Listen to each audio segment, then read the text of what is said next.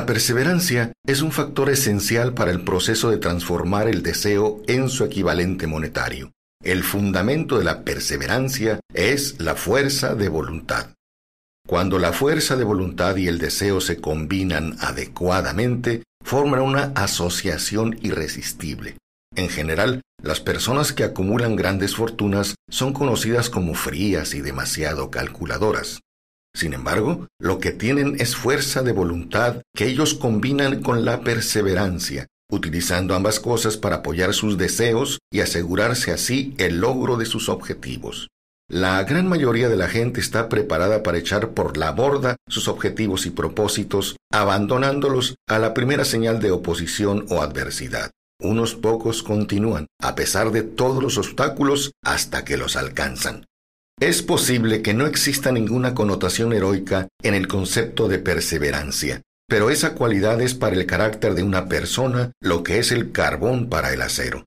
En general, la formación de una gran fortuna implica la puesta en práctica de las cuatro estrategias presentadas en este audiolibro. Todos aquellos que acumulan dinero tienen que comprender estos principios y han de aplicarlos con perseverancia.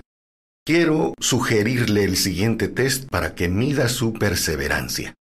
Si usted está siguiendo lo que se dice en este audiolibro con la intención de aplicar los conocimientos que comunica, su primera prueba en cuanto a su nivel de perseverancia se la encontrará cuando empiece a seguir los seis pasos descritos en la primera parte. A menos que usted sea una de las dos personas de cada cien que ya poseen un objetivo marcado que se esfuerza por alcanzar, así como un plan definido para conseguirlo, lo que sucederá es que leerá las instrucciones y continuará después con su rutina diaria sin llegar a cumplir nunca estas instrucciones.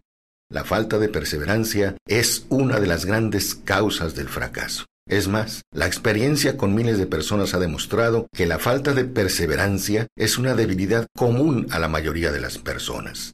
Se trata de una debilidad que puede superarse mediante el esfuerzo. La facilidad con la que se venza la falta de perseverancia dependerá por completo de la intensidad del deseo de cada cual. El punto de partida de todo logro es el deseo. Téngalo siempre presente. Unos deseos débiles llevan unos resultados débiles consigo, del mismo modo que un fuego pequeño produce muy poco calor. Si le parece que le falta perseverancia, remédielo construyendo en su interior un fuego mucho más fuerte que avive sus deseos. Continúe escuchando hasta el final y luego empiece de inmediato a llevar a cabo las instrucciones que aquí se dan. La avidez con la que se siga esas instrucciones indicará con claridad lo mucho o lo poco que desea acumular dinero. Si descubre que se siente indiferente, le aseguro que no ha adquirido todavía la conciencia del dinero que debe poseer antes de poder estar seguro de acumular una fortuna. Las fortunas gravitan hacia las personas cuyas mentes han sido preparadas para atraerlas con la misma seguridad con que el agua gravita hacia el océano. Si llega a la conclusión que su perseverancia es débil, centre su atención en las instrucciones contenidas en la sesión sobre el poder, rodéese de un equipo de trabajo y podrá desarrollar la perseverancia a través de los esfuerzos cooperativos de los miembros de ese grupo de personas. Otra manera de aumentar su perseverancia es mediante los poderes de la autosugestión y de la mente subconsciente. Siga las instrucciones hasta que la naturaleza del hábito transmita a su mente subconsciente una imagen clara del objeto de su deseo. A partir de ese punto, ya no se verá obstaculizado por la falta de perseverancia. ¿Tiende usted a la conciencia del dinero o a la conciencia de la pobreza? No le serán de ningún valor los esfuerzos esporádicos u ocasionales para aplicar las reglas. Si desea obtener resultados, tiene que aplicar todas las reglas hasta que esa aplicación se haya convertido en un hábito firme. De ninguna otra forma podrá desarrollar la necesaria conciencia del dinero. La pobreza es atraída hacia la persona cuya mente es favorable a ella, mientras que el dinero es atraído hacia la que se ha preparado deliberadamente para atraerlo, y según las mismas leyes. La conciencia de la pobreza se apoderará de la mente que no se ocupe de la conciencia del dinero. Una conciencia de la pobreza se desarrolla sin aplicación consciente de hábitos favorables a la misma. La conciencia del dinero, en cambio, se ha de crear a menos que uno haya nacido con ella. Comprende el completo significado de las afirmaciones que se hacen en el párrafo anterior y habrá entendido la importancia de la perseverancia en la acumulación de una fortuna. Si no existe perseverancia, se verá derrotado, incluso antes de que haya empezado. Con la perseverancia, seguro que ganará. Si alguna vez ha experimentado una pesadilla, se dará cuenta del valor de la perseverancia. Se encuentra usted en la cama, medio despierto, con la sensación de estar a punto de ahogarse. No se siente capaz de volverse de lado, ni de mover un solo músculo. Se da cuenta de que tiene que recuperar el control de su cuerpo. A través de un esfuerzo perseverante de fuerza de voluntad, se las arregla al fin para mover los dedos de la mano. Mientras continúa con el movimiento de los dedos, extiende su control a los músculos de un brazo hasta que puede levantarlo. Luego, de la misma manera, consigue el control del otro brazo. A continuación logra controlar los músculos de una pierna y luego de la otra. Por último, y con un supremo esfuerzo de voluntad, recupera el control completo de su sistema muscular y entonces logra escapar de su pesadilla.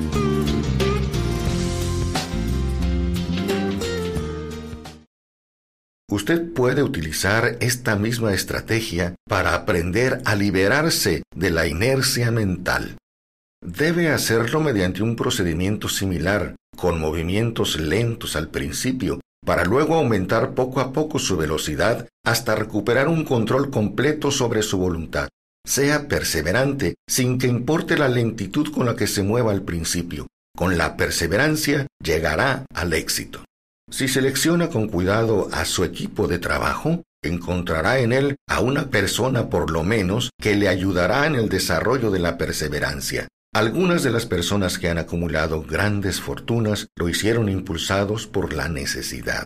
Desarrollaron el hábito de la perseverancia porque fueron impulsados por circunstancias adversas y tuvieron que aprender a ser perseverantes. Quien ha cultivado el hábito de la perseverancia parece disfrutar de una especie de seguro contra el fracaso. No importa las veces que se vea derrotado, siempre termina por subir el último peldaño de la escalera. A veces parece como si existiera un guía oculto cuya tarea consistiera en poner a prueba a los hombres por medio de toda clase de experiencias descorazonadoras. Aquellos que después de la derrota se levantan y siguen intentando llegar, terminan por lograrlo. Entonces el mundo entero grita, ¡Bravo! Sabía que lo conseguirías. El guía oculto no permite que nadie disfrute de grandes logros sin pasar por la prueba de la perseverancia. Quienes no la superan tampoco llegan a donde quieren llegar. Aquellos que la superan se ven recompensados por su perseverancia. Como compensación, alcanzan el objetivo que han estado persiguiendo. Pero eso no es todo. También reciben algo mucho más importante que la compensación material. El conocimiento de que cada fracaso lleva consigo la semilla de una ventaja equivalente. Así que lévese por encima de sus fracasos. Las personas exitosas han aceptado que la derrota es solo algo temporal. Son las personas cuyos deseos se aplican de un modo tan perseverante que la derrota acaba por transformarse en victoria. Existe un número abrumadoramente grande de personas destruidas por la derrota que ya no vuelven a levantarse nunca, mientras que hay unos pocos que aceptan el castigo de la derrota como una urgencia de hacer un esfuerzo aún mayor. Estos últimos, por fortuna, nunca aprenden a aceptar los reveses de la vida. Pero lo que no vemos, lo que la mayoría de nosotros ni siquiera sospecha que exista, es el poder, silencioso pero irresistible, que acude al rescate de aquellos que siguen luchando frente al desánimo. Si hablamos de ese poder, lo denominamos perseverancia y lo dejamos tal cual. Pero hay algo que todos debemos saber. Si no se posee perseverancia, no se alcanza éxito notable alguno en ningún campo de actividad. En el momento de escribir estas líneas, levanto la cabeza de mi trabajo y veo ante mí, a menos de una manzana de distancia, el grande y misterioso Broadway, el cementerio de las esperanzas muertas y la puerta delantera de la oportunidad. A Broadway han acudido miles de personas procedentes de todo el mundo en busca de fama, fortuna, poder, amor o todo aquello que los seres humanos consideran éxito. De vez en cuando, mientras alguien abandona la larga procesión de buscadores, el mundo recibe la noticia de que otra persona ha logrado triunfar en Broadway. Pero Broadway no se conquista ni con facilidad ni con rapidez. Reconoce el talento, sabe distinguir el genio y recompensa en dinero después de que uno se haya negado a abandonar. Solo entonces sabemos que esa persona ha descubierto el secreto de cómo conquistar Broadway. Y ese secreto estará siempre firmemente unido a una palabra, perseverancia. Este secreto se ve demostrado en la lucha de Fanny Hurst, cuya perseverancia le permitió conquistar el éxito. Ella llegó a Nueva York en 1915 para transformar sus escritos en riqueza. Y aunque esa transformación no se produjo de inmediato, llegó.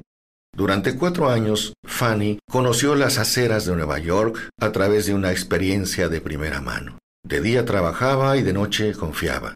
Cuando el futuro parecía negro, ella no se decía, muy bien, Broadway, tú ganas. Es más, ella se decía, Broadway, es posible que derrotes a algunos, pero no a mí. Yo te obligaré a que te entregues. Un editor de uno de los periódicos locales le envió su nota de rechazo número 36 antes de que ella lograra romper el hielo y consiguiera que le publicaran una historia. El escritor promedio, al igual que todas las personas mediocres, hubiese abandonado la tarea en cuanto hubiera recibido el primer rechazo. Ella recorrió las calles durante cuatro años porque estaba decidida a ganar.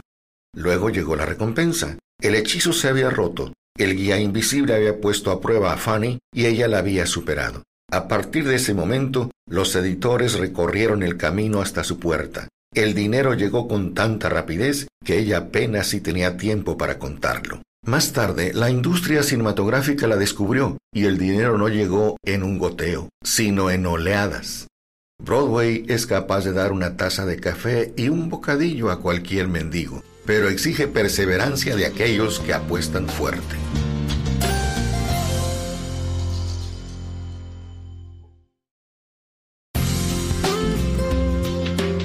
Usted acaba de escuchar una descripción de lo que la perseverancia es capaz de conseguir.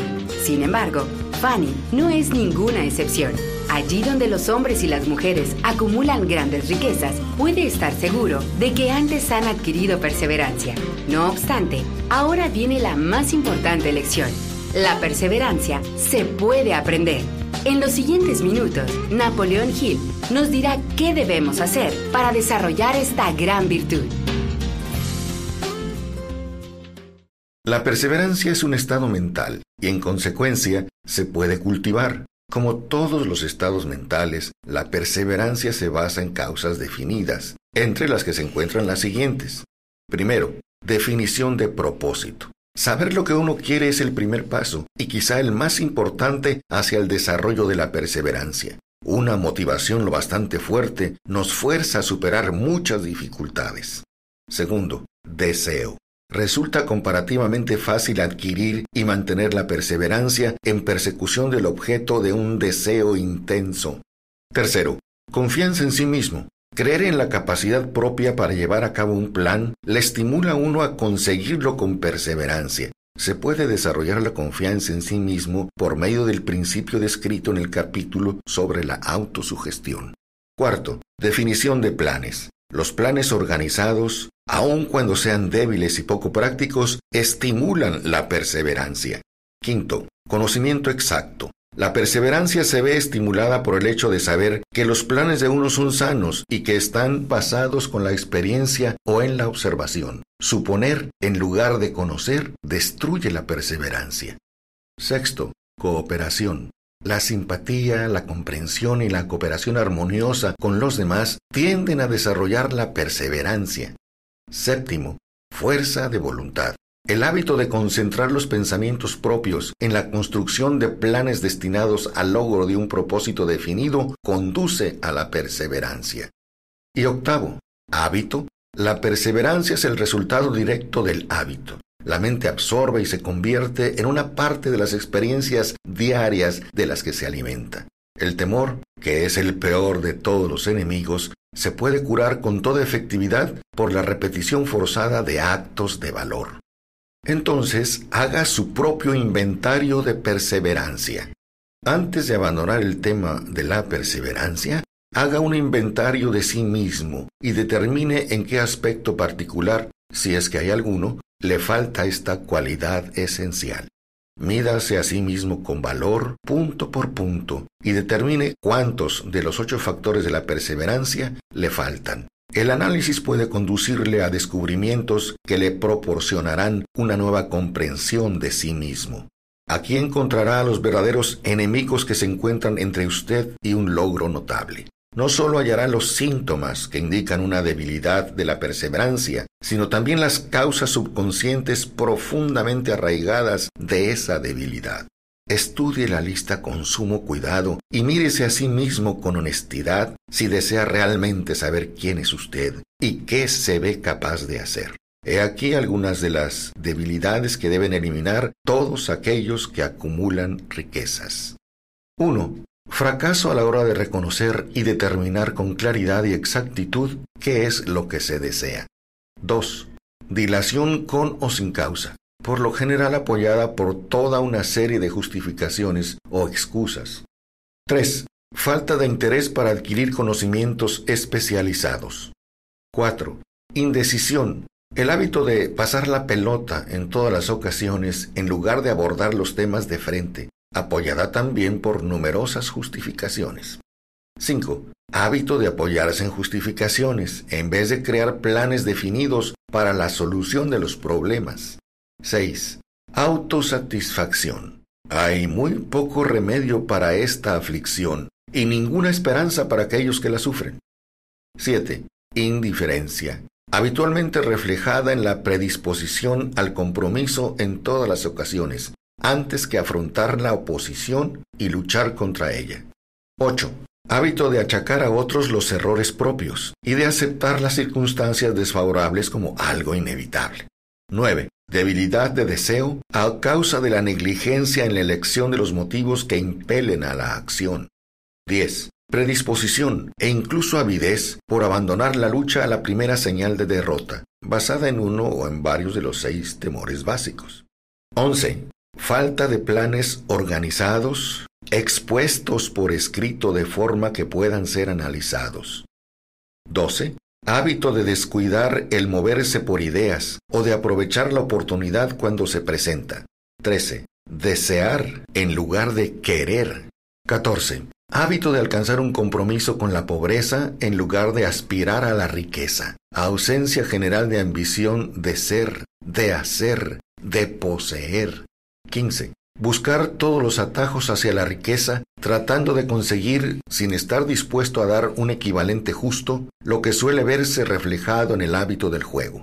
16. Temor a la crítica y fracaso a la hora de crear planes y ponerlos en práctica a consecuencia de lo que otros piensen, hagan o digan. Este enemigo debería estar al principio de la lista, porque por lo general existe en la mente subconsciente, donde su presencia no suele ser reconocida.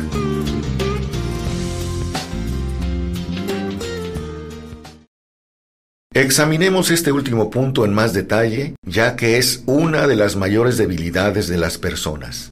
Así que examinemos algunos de los síntomas del temor a la crítica. La mayoría de la gente permite que parientes, amigos y otras personas en general influyan sobre ellos de tal modo que no son capaces de vivir su propia vida debido a su temor a la crítica. Incontables hombres y mujeres, tanto jóvenes como ancianos, permiten que los parientes echen a pique sus vidas en nombre del deber, porque temen a la crítica.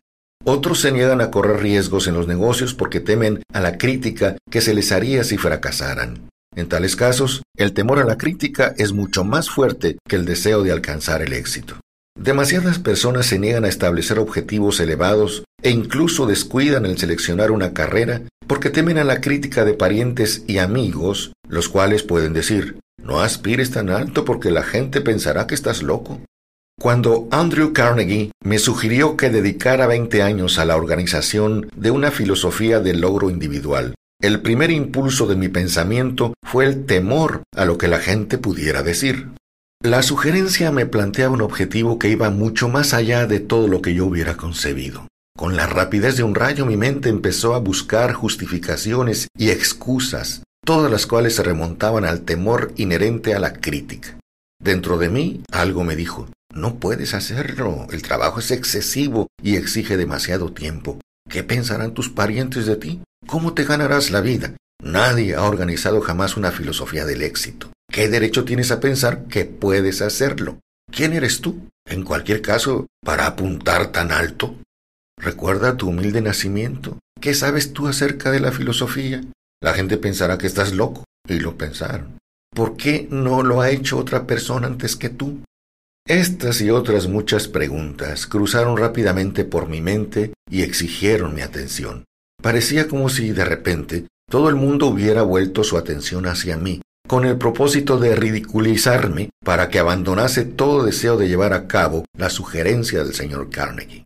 Dispuse de una excelente oportunidad allí mismo, en ese momento, para matar toda ambición antes de recuperar el control sobre mí mismo. Más tarde, después de haber analizado a miles de personas, descubrí que casi todas las ideas nacen muertas y necesitan que se les inyecte el aire de la vida por medio de planes definidos de acción inmediata.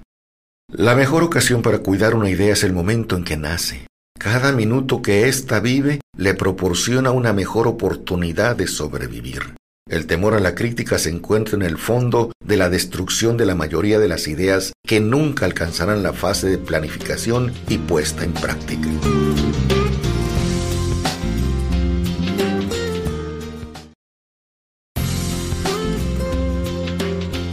A lo largo de toda esta sesión, Napoleón Hill ha mencionado la importancia de desarrollar la virtud de la perseverancia. En los siguientes minutos, el autor compartirá cuatro sencillos pasos que todos podemos utilizar para desarrollar el gran hábito de la perseverancia. Escuchemos. ¿Cómo cultivar la perseverancia? Hay cuatro pasos sencillos que conducen al hábito de la perseverancia no exigen la posesión de una gran cantidad de inteligencia ni una cantidad particular de educación, sino tiempo y esfuerzo mínimos. Los pasos necesarios son, primero, poseer un propósito definido, apoyado por un ardiente deseo de cumplirlo. Segundo, desarrollar un plan definido, expresado en una acción continuada. Tercero, tener una mente cerrada a toda influencia y desánimo negativos, incluyendo las sugerencias negativas de parientes, amigos y conocidos.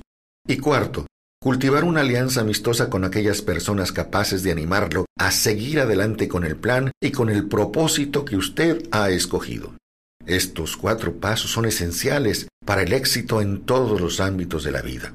Todo el propósito de los principios de esta filosofía consiste en permitirle a uno dar estos cuatro pasos de forma que se conviertan en un hábito. Son los pasos mediante los que uno puede controlar su propio destino económico. Son los pasos que conducen a la libertad y a la independencia de pensamiento.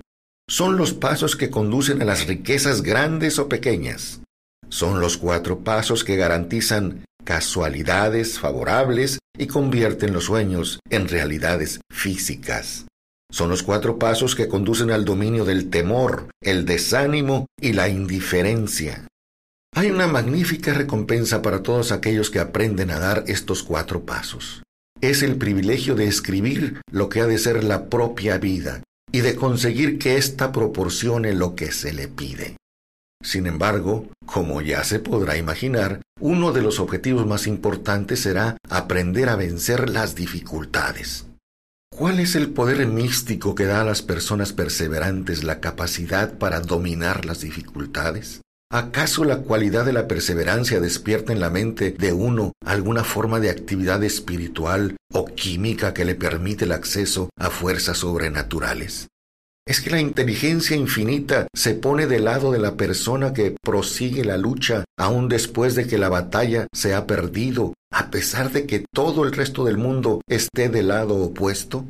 Estas y otras muchas preguntas similares surgían en mi mente a medida que observaba a hombres como Henry Ford, que empezando desde abajo construyó un imperio industrial de enormes proporciones, contando al principio con poco más que una gran perseverancia. O como Thomas Alva Edison, que con menos de tres meses de haber asistido a la escuela se convirtió en el principal inventor mundial y consiguió que la perseverancia se transformara en el fonógrafo, la cámara de cine y la bombilla incandescente, por no referirnos a otro medio centenar de inventos muy útiles. Tuve el feliz privilegio de analizar tanto al señor Edison como al señor Ford año tras año durante un largo periodo de tiempo, y en consecuencia dispuse de la oportunidad de estudiarlos de cerca, de modo que hablo por conocimiento personal cuando digo que no encontré en ninguno de ellos cualidad alguna, excepto la perseverancia, que explicaran ni siquiera remotamente la gran fuente de la que sus estupendos logros procedían. Cuando se lleva a cabo un estudio imparcial de los profetas, los filósofos y los líderes del pasado, se llega a una inevitable conclusión. Fue la perseverancia, la concentración del esfuerzo y la definición del propósito las grandes fuentes que les permitieron alcanzar sus logros.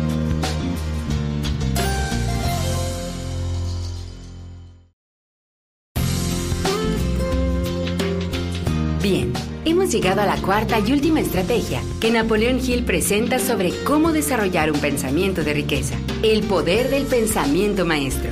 Según el autor, este es un principio económico y un principio psíquico que le proporcionarán una alianza extraordinaria. El poder del trabajo en equipo no solo le ayudará a acumular riquezas, sino que facilitará nuestro éxito en cualquier área de nuestra vida. Así que ahora, escuchemos a Napoleon Hill hablando del poder del pensamiento maestro. El poder del pensamiento maestro es esencial para el éxito en la acumulación de riqueza. Los planes son inertes e inútiles si no se dispone del poder suficiente para transformarlos en acción. Este capítulo describirá el método mediante el que un individuo puede obtener y aplicar poder. Es posible definir el poder como conocimiento organizado e inteligentemente dirigido, el poder, tal y como se utiliza en término aquí, se refiere al esfuerzo organizado, suficiente para permitir a un individuo transformar el deseo en su equivalente monetario. El esfuerzo organizado se produce a través de la coordinación del esfuerzo de dos o más personas que trabajan para alcanzar un fin determinado en un espíritu de armonía.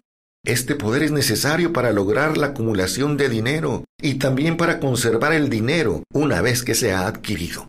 Pero, ¿cómo se puede adquirir el poder? Si el poder es conocimiento organizado, examinemos las fuentes del conocimiento. A. La primera fuente es la inteligencia infinita. Podemos ponernos en contacto con esta fuente del conocimiento con la ayuda de la imaginación creativa. B. Otra fuente es la experiencia acumulada ya sea la experiencia acumulada de la persona o aquella que ha sido organizada y registrada y que podemos encontrar en los libros, las bibliotecas, las escuelas y las universidades. C. La tercera fuente es la experimentación y la investigación. En el campo de la ciencia, así como casi en cualquier otro ámbito de la vida, las personas se dedican diariamente a reunir, clasificar y organizar hechos nuevos.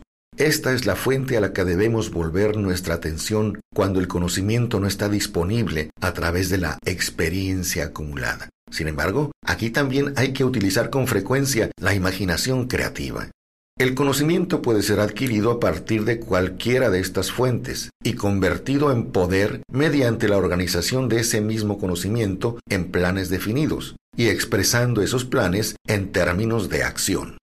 El examen de estas tres grandes fuentes de conocimiento pone ya de manifiesto la dificultad con la que se encontrará todo individuo que depende exclusivamente de sus únicos esfuerzos a la hora de reunir el conocimiento y expresarlo a través de planes definidos en términos de acción. Si sus planes son amplios y si contemplan amplios horizontes, debe inducir en general a otros a cooperar con él antes de poder inyectar el necesario elemento de poder en ellos. Por esto siempre he hecho tanto énfasis en la importancia de organizar un equipo de trabajo que apoye nuestros planes y objetivos. A continuación quiero compartir algunos consejos sobre cómo hacer esto. Primero, Alíese con tantas personas como pueda necesitar para la creación y ejecución de su plan para la acumulación de dinero, haciendo uso del principio del trabajo en equipo. La sumisión a este principio es esencial, no lo desatienda. Segundo, antes de haber formado su equipo de trabajo, decida ventajas y beneficios que usted puede ofrecer a cada miembro de su grupo como compensación. Ninguna persona inteligente exigirá que otra trabaje sin una compensación adecuada, aunque ésta no siempre se encuentre en forma de dinero. Tercero, acuerde reunirse con los miembros de su equipo de trabajo por lo menos un par de veces por semana, y más a menudo si es posible, hasta que hayan puesto a punto el plan necesario para la acumulación de dinero. Cuarto, mantenga una perfecta armonía entre usted y los miembros del equipo. Si no consigue ajustarse a esta instrucción al pie de la letra, se topará con el fracaso. El principio del trabajo en equipo no se obtiene donde la armonía perfecta no reina. Además tenga presente lo siguiente. Usted está comprometido en una empresa de gran importancia para usted. Si quiere asegurarse el éxito, ha de tener planes que sean infalibles. Usted debe contar con la ventaja de la experiencia, la educación, la capacidad innata y la imaginación de otras mentes. Esto está en armonía con los métodos que siguen todas las personas que han acumulado grandes fortunas. Ningún individuo tiene suficiente experiencia, educación, capacidad innata y conocimientos para garantizar la acumulación de una gran fortuna sin la cooperación de otras personas. Cada plan que usted adopte en la empresa de acumular riquezas debe ser la creación conjunta de usted y los demás miembros del equipo de trabajo. Usted puede originar sus propios planes, tanto en partes como en su totalidad, pero asegúrese de que esos planes sean verificados y aprobados por su equipo de trabajo.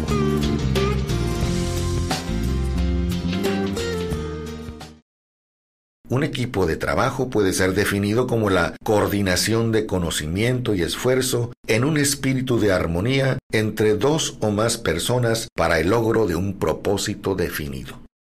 Ningún individuo tendrá un gran poder sin tener el equipo de trabajo a su disposición. En un capítulo anterior ya se han dado ideas para la creación de planes para el propósito de transformar el deseo en su equivalente monetario. Si usted lleva a cabo esas instrucciones con perseverancia e inteligencia y utiliza la discriminación en la selección del equipo de trabajo, su objetivo estará medio alcanzado, incluso antes de que empiece a darse cuenta de ello. Así pues, para que comprenda las potencialidades intangibles del poder de que dispone mediante un equipo de trabajo adecuadamente seleccionado, explicaremos aquí las dos características del principio del equipo de trabajo, una de las cuales es de naturaleza económica y la otra de naturaleza psíquica. La característica económica resulta evidente.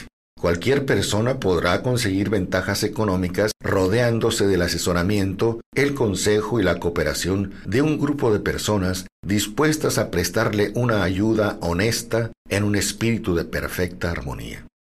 Esta forma de alianza cooperativa ha sido el fundamento de casi todas las grandes fortunas. La comprensión de esta gran verdad puede llegar a determinar definitivamente su estatus financiero. La característica psíquica del principio del equipo de trabajo es mucho más difícil de captar. Quizás usted pueda admitir una sugerencia significativa a partir de la siguiente afirmación. No hay dos mentes que se unan sin crear por ello una tercera fuerza invisible e intangible que pueda trabajar como una tercera mente. No hay dos mentes que se unan sin crear por ello una tercera fuerza invisible e intangible que pueda trabajar como una tercera mente. La mente humana es una forma de energía, una parte de la cual es de naturaleza espiritual. Cuando las mentes de dos personas se coordinan en un espíritu de armonía, las unidades espirituales de energía de cada mente forman una afinidad que constituye la parte psíquica del equipo de trabajo.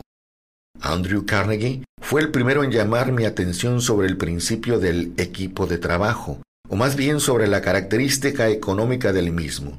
El descubrimiento de este principio fue el responsable de la elección del trabajo de mi vida. El equipo de trabajo del señor Carnegie estaba compuesto por unas 50 personas, de las que él se supo rodear con el propósito definido de fabricar y vender acero. Él atribuía toda su fortuna al poder acumulado a través de ese equipo de trabajo. Si se analiza la historia de cualquier persona que haya acumulado una gran fortuna y las de muchos de aquellos que han acumulado fortunas modestas, se descubrirá que todos ellos han empleado consciente o inconscientemente el principio del equipo de trabajo.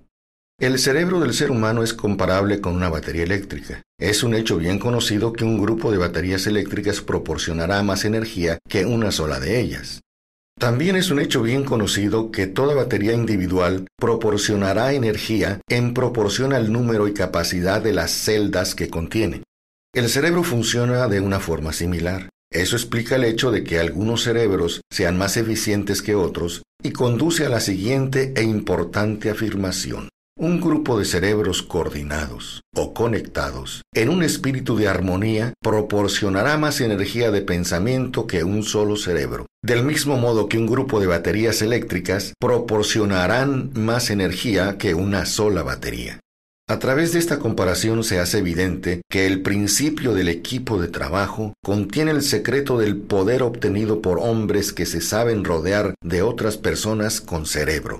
De ello se desprende otra afirmación que nos conducirá a una comprensión más exacta del elemento psíquico del principio del equipo de trabajo. Cuando un grupo de cerebros individuales se coordina y funciona en armonía, la energía generada, incrementada por esa alianza, se transforma en algo que está a disposición de cada uno de los cerebros individuales que forman parte del grupo. Es bien conocido que Henry Ford empezó su carrera empresarial con el obstáculo de la pobreza y la falta de estudios y la ignorancia. También es un hecho bien conocido que en el asombroso lapso de 10 años, el señor Ford logró superar esos tres obstáculos y que 25 años más tarde se había convertido en uno de los hombres más ricos de Estados Unidos.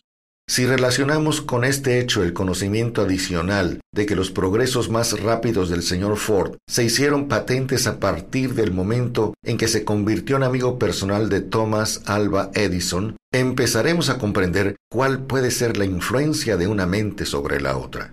Avancemos un paso más y consideremos el hecho de que los logros más extraordinarios del señor Ford empezaron a producirse tras haber conocido a Harry Firestone, a John Burroughs y a Luther Burbano, quienes eran hombres de gran conocimiento e intelecto, y habremos encontrado nuevas pruebas de que el poder se puede producir mediante la alianza de las mentes. Las personas participan de la naturaleza y los hábitos y el poder de pensamiento de aquellos con quienes se asocian en un espíritu de simpatía y armonía.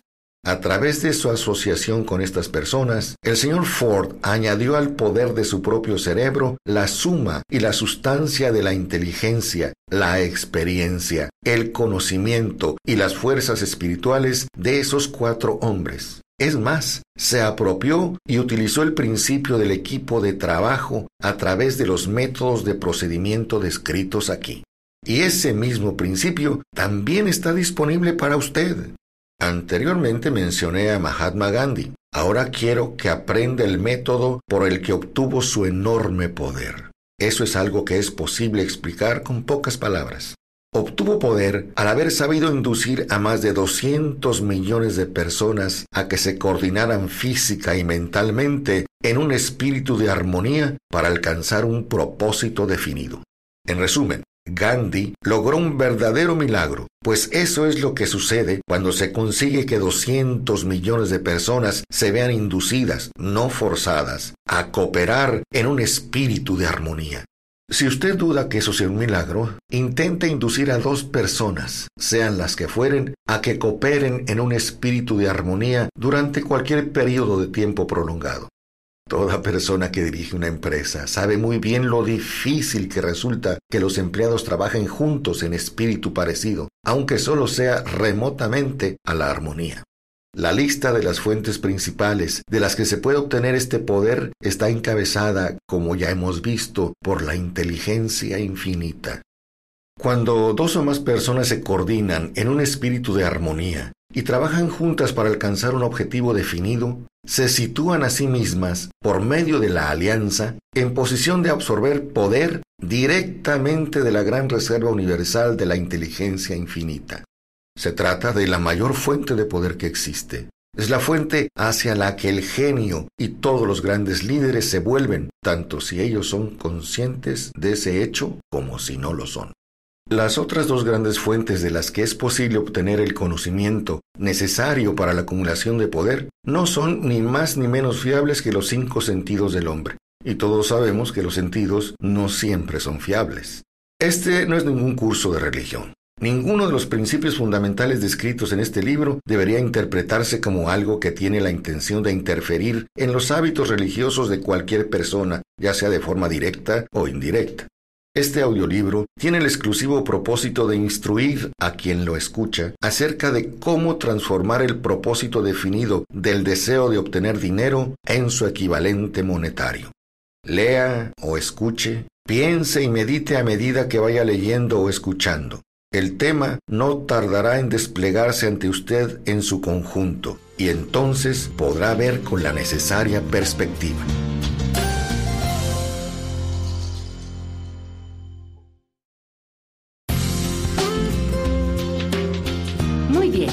Llegado al final de este programa y en esta última sesión, Napoleón Hill nos habla del poder de las emociones positivas y nos pide que hagamos un inventario personal sobre aquellas emociones y pensamientos que moldearán nuestro futuro. Este autoanálisis es una buena manera de determinar un programa que busca enseñarnos cómo lograr el éxito y acumular una mayor riqueza de la que nunca antes nos hemos imaginado. Así que prestemos mucha atención a esta sesión. El dinero es tímido y elusivo. Tiene que ser obtenido por métodos no muy distintos a los que emplea una persona enamorada y decidida que persigue a la pareja de sus sueños. Coincidiendo con ello, el poder utilizado en el acto de cortejar al dinero no se diferencia en mucho del que se utiliza para cortejar a nuestra pareja. Para que ese poder se utilice con éxito en la obtención del dinero, debe ser mezclado con la fe, con el deseo y con la perseverancia debe ser aplicado mediante un plan y ese plan debe ser puesto en acción. Cuando el dinero aparece en grandes cantidades, fluye hacia aquella persona que lo acumula con la misma facilidad con que el agua fluye corriente abajo. Existe una gran corriente invisible de poder que puede compararse con la de un río, excepto que una parte fluye en una dirección y se lleva consigo a todos los que se encuentran en ese lado de la corriente en dirección a la riqueza, y la otra lo hace en la dirección opuesta y se lleva hacia la miseria y la pobreza a todos los que no logran salir de ella. Todo aquel que haya acumulado una gran fortuna ha conocido la existencia de esa corriente de la vida consiste en un proceso de pensamiento. Las emociones positivas del pensamiento forman el lado de la corriente que le lleva a uno hacia la fortuna. Las emociones negativas forman el lado de la corriente que le lleva a uno hacia la pobreza. Esto contiene un pensamiento de una gran importancia para toda aquella persona que esté siguiendo este audiolibro con el propósito de acumular una fortuna. Si se encuentra usted en el lado de la corriente de poder que conduce a la pobreza, esto puede servirle como una especie de remo, mediante el cual impulsarse hacia el otro lado de la corriente. Pero solo le servirá mediante la aplicación y el uso. Escuchar pasivamente no le beneficiará en nada. La pobreza y la riqueza suelen cambiar de lugar, cuando la riqueza ocupa el lugar de la pobreza, el cambio se produce a través de planes bien concebidos y cuidadosamente ejecutados. La pobreza, en cambio, no necesita plan alguno, no necesita que la ayuden, porque es enérgica y ruda. En cambio, la riqueza es reservada y tímida, y por lo tanto tiene que ser atraída.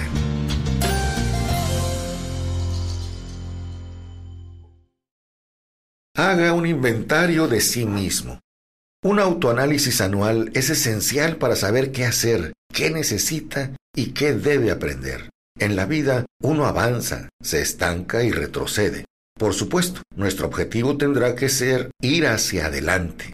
Un autoanálisis anual le hará ver si ha avanzado y en qué medida lo ha hecho. También revelará si ha retrocedido en algo. Para este autoanálisis o inventario, formúlese las siguientes preguntas y compruebe las respuestas con ayuda de alguien que no le permita autoengañarse en lo referente a su exactitud. Tome nota de sus respuestas y tome las decisiones y acciones concretas para desarrollar los hábitos de éxito que le ayudarán a triunfar en la vida. He aquí las preguntas que deberá responder. 1. ¿He alcanzado el objetivo que me había propuesto de meta este año? Usted debe trabajar para alcanzar un objetivo anual definido como parte de su objetivo vital principal. 2. ¿He ofrecido mis servicios con calidad y de acuerdo con mi nivel o hubiera podido mejorarlos de alguna manera? 3. ¿He trabajado todo lo que yo era capaz? 4. ¿Ha sido siempre armonioso y cooperativo el espíritu de mi conducta? 5. ¿He permitido que el hábito de la dilación disminuyera mi eficiencia? En caso afirmativo, ¿de qué manera? 6. ¿He mejorado mi personalidad? En caso afirmativo, ¿de qué manera? 7. ¿He sido constante en seguir mis planes hasta el final? 8. ¿He tomado mis decisiones rápida y definidamente en todas las ocasiones? 9. ¿He permitido que uno de los seis miedos básicos o más disminuyera mi eficiencia? 10. ¿He demostrado excesiva prudencia o por el contrario he sido imprudente? 11. Mi relación con mis compañeros de trabajo ¿Ha sido agradable o desagradable? Si fue desagradable, ¿la culpa ha sido mía o solo en parte? 12. ¿He disipado mi energía por falta de concentración en el esfuerzo? 13. ¿He mantenido una mentalidad abierta y tolerante en todo momento? 14. ¿De qué manera he mejorado mi capacidad de trabajo? 15. ¿He dejado de ser moderado en alguno de mis hábitos? 16. ¿He expresado abierta o secretamente alguna forma de egoísmo? 17. ¿Mi conducta con mis colaboradores los ha inducido a respetarme? 18. ¿Mis opiniones y decisiones se han basado en conjeturas o en la precisión de mis análisis y de mis ideas? 19. ¿He seguido el hábito de administrar mi tiempo, mis gastos y mis ingresos de manera conservadora? 20. ¿Cuánto tiempo que podría haber aprovechado mejor he dedicado a esfuerzos improductivos? 21. ¿Cómo puedo reordenar mi tiempo y modificar mis hábitos para ser más eficiente el próximo año? 22. ¿Me reconozco culpable de alguna conducta que mi conciencia no apruebe? 23. ¿Hasta qué punto he trabajado más y mejor de lo que mi paga me impone? 24. ¿Me he mostrado injusto con alguien? Si es así, ¿de qué manera? 25. ¿Cuál es mi evaluación actual en los principios fundamentales del éxito? Evalúese justa y francamente y procure obtener una evaluación de alguien que tenga el valor de hacerlo con precisión. Tras haber leído y asimilado la información aportada aquí, tome la acción necesaria. Solo esto lo conducirá al éxito. Muchas personas no se toman la molestia de autoevaluarse por miedo a lo que puedan descubrir. Si usted duda de esta afirmación, ponga a prueba su firmeza y responda por escrito las 25 preguntas del cuestionario de autoanálisis. Recuerde que antes de actuar es importante pensar y evaluar. Es por eso que titulé esta obra Piense y hágase rico. Así que antes de actuar, asegúrese de desarrollar un pensamiento de riqueza. Gracias y mucho éxito.